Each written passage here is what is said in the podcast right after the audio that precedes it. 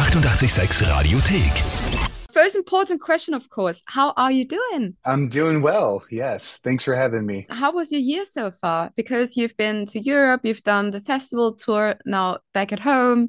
Yeah, it was it was really great. It, it felt really great to be out there again and uh, to do what we love doing, you know, touring and it was so nice to go back to Europe finally. And uh, yeah, we had a great time. So next year is, you know, is looking to be a really great year as well. So we're we're excited. And of course our fall November tour of Europe. We're looking forward to that very much. So you've done a festival tour this summer in Europe and in you just said in November um you're coming back to Europe for some headlining. Yes. I have no idea about tour life at all. So what is the big so what is the big difference between a festival tour and a headlining show tour? I think you will we have more time to play um at, when we're headlining and we can kind of make it more of our our own show since uh we don't have to you know like follow any time restrictions you know with the, that the festivals have and, and all that. And per, you know production you're a little, little limited with what you could do with lighting and all that at a festival.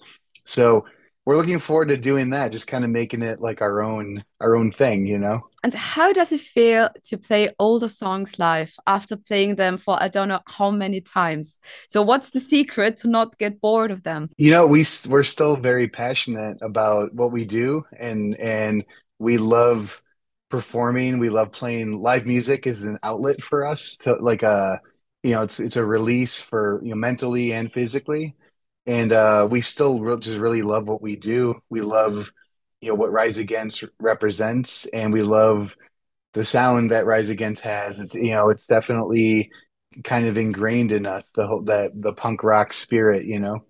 And did the audience some kind of change during the last two and a half years with the long um, concert break? Yeah, I mean, I think there's some younger fans, you know, that maybe got into us mm-hmm. over the pandemic, and I think that's the nature of being being a band for 20, 21 years now. Mm-hmm. You know, you'll every five years you'll see this change, you know, with the fan base a little bit, you know, just different generations. But it, it's it's nice to see, you know, people are still still coming back after all these years. of course, about um, the band itself. So the sound.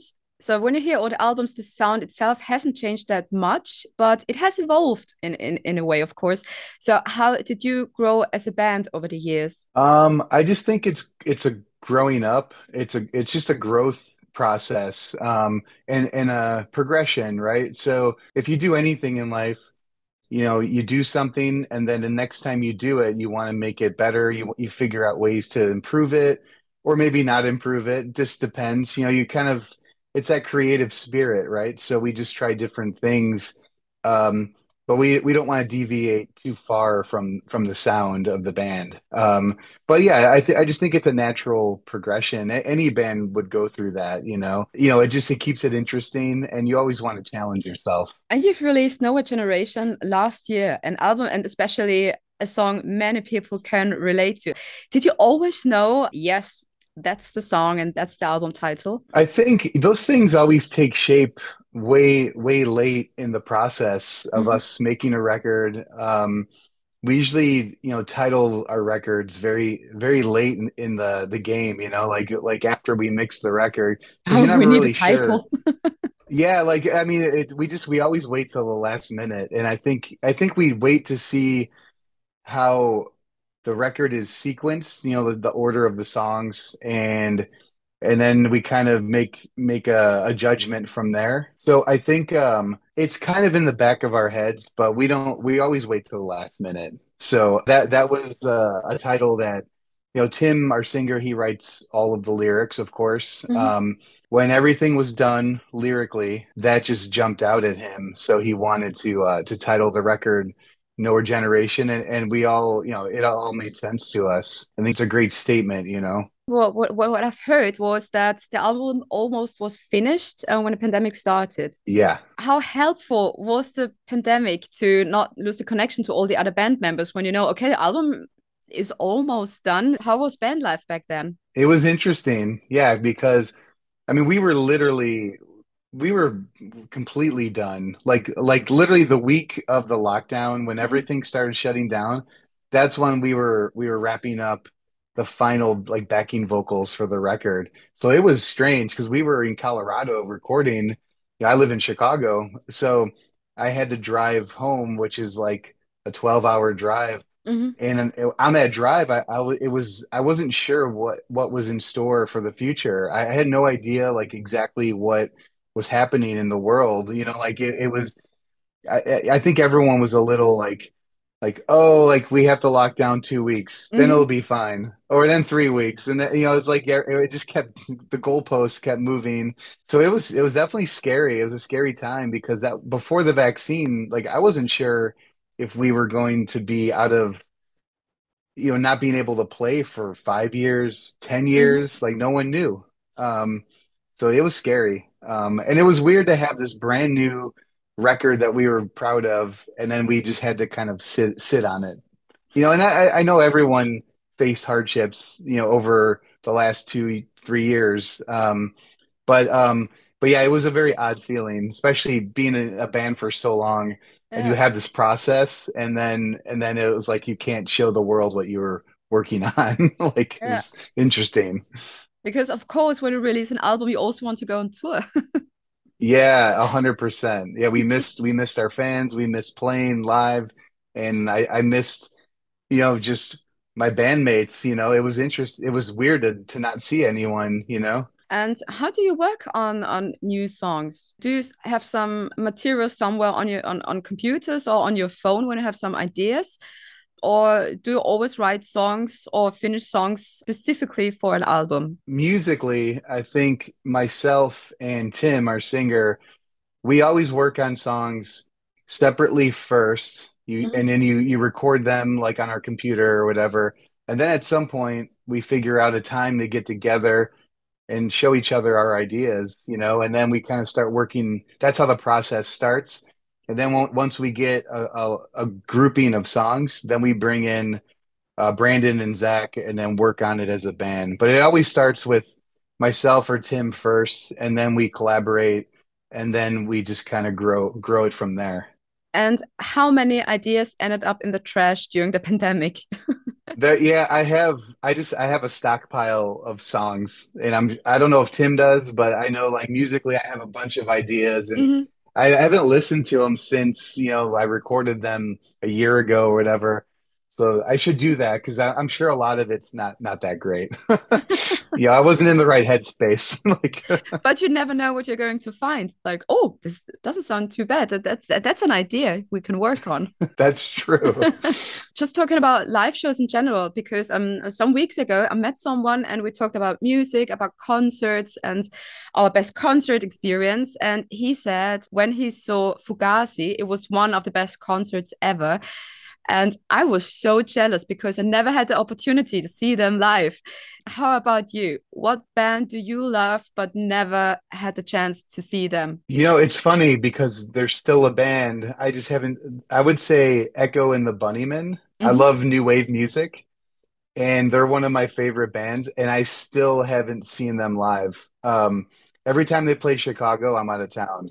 Ah, Um, so I would I would say they're definitely on my list of bands to see, but they're not, you know, they're not broken up. mhm, Um, I was fortunate enough to see my all-time favorite band, uh, the Bad Brains, you mhm. know, back when I was a teenager. So that that was like that that kind of set put me on my punk rock path. You know, once I saw that band, they were so amazing live Mhm. and I was blown away and I just wanted to find out more and more about punk rock and where where the Bad Brains came from and, and I found out about a lot of bands through skateboarding, you know, growing up, Thrasher magazine and all that's all that kind of stuff. That's one of the coolest things about music. When you just think about all these concerts you went to who really influenced your life, you still know how it smelled in a venue on that day. The Oh people you yeah. went with. It's just always like a, a time machine when you just can go back to those old days. Oh yeah, and it's you know when you think about it in that way, sometimes it doesn't seem like that long ago, and then I start counting the years, and I was like, oh my God, like some of it was like 30 years ago. It's crazy. And um, after so many years in music business, when do you still get excited about something? I get excited to play new songs, like songs that are on like Nowhere Generation. I get excited to see how they sound live because we already know what Savior sounds like live. hmm We already know what you know, like like Prayer of the Refugee. But it was really great to hear, you know, on on the tour we did last year in the States, we played like the numbers off Nowhere Generation and Broken Dreams, and it, it was it was just really cool to hear these new songs just loud, you know, and play, you know, have an audience in front of you. Like it was just great. I like I'll, I'll that feeling will like it always gets me. Like I, like it'll never go away. When you have a new album, how do you know which songs to play live? Because you you, you just don't know how the audience, you know, re will react to to a new song. And so, sometimes it's it's great, and it's sometimes that you just have a bunch of people staring at you.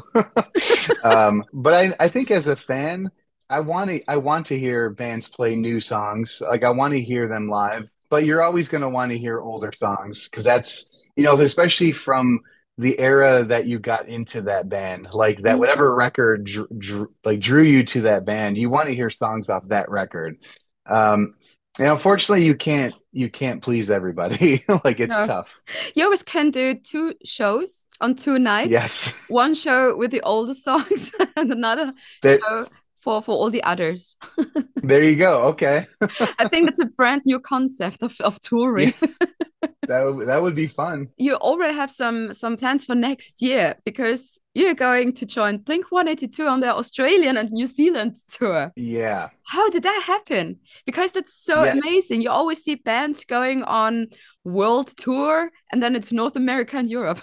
Yeah. I, I you know, I think, you know, when they were putting together their world tour, they wanted to bring out different, you know, some certain bands in different territories. And Mhm. I, I owe a lot of that hard work of us getting on the Australian tour to our manager. Um, you know, he was definitely making a lot of phone calls because he knew like they were looking. And uh like I personally like I have a history with Blink-182 with my old band. My old band actually toured with them. Uh it was a punk rock band called 88 Fingers Louie. So um we toured Canada with them and that was like in 1995 it was so long ago. So it, it's going to be nice to to reconnect with those guys, you know, like but they're you know they come from the same place we come from, same bands. They Mhm. grew up in the skateboarding world, you know, like uh, it's going to be a lot of fun. That was in general a great era. Yeah, absolutely. Mhm. And there's also the um When We Were Young festival with Green Day, Blink-182, and so many other bands, Offspring, Good Charlotte. We need one of those festivals here in Europe. But it must be fun backstage with all these old guys. Oh yeah, it's gonna it's like a high school reunion. Like uh I think um that festival when they first presented it, you know, when they announced the the first festival, it seemed fake. It was because it was so many huge bands. Mhm. Um like I I didn't I just thought like it was April Fool's Day or something. Like I was like, what is what is this?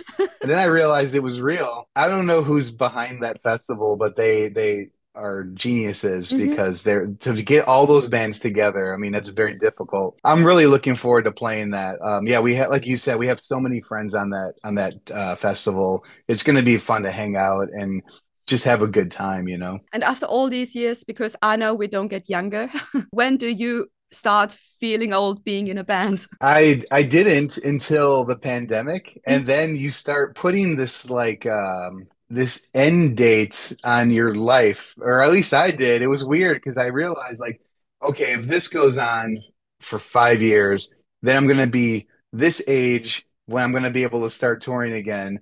And we'll like, will people have forgotten about us? I I Mhm. just I went through a lot of like weird like mental things, and I think a lot of people did. But um when we started touring again, you know, all that just kind of went away. You know, like like because I think all we can do is live in the moment. You know, I don't want to think about age or I still feel good.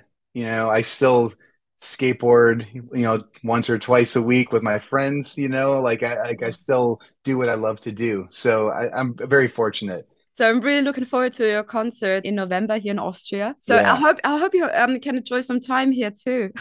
Yeah, I hope so. Sometimes it, it doesn't work out and mm. sometimes it does. It just depends on where our days off fall, you know. So thank you so much for your time. I also wanted to say I really like all the messages you spread about politics, about animal rights and stuff like that. That's so cool. Thank you so much. You're doing. Thank you. Oh, I appreciate it. And have a great day. You too. Bye bye. Bye. Die 886 Radiothek. Jederzeit abrufbar auf radio886.at. 886!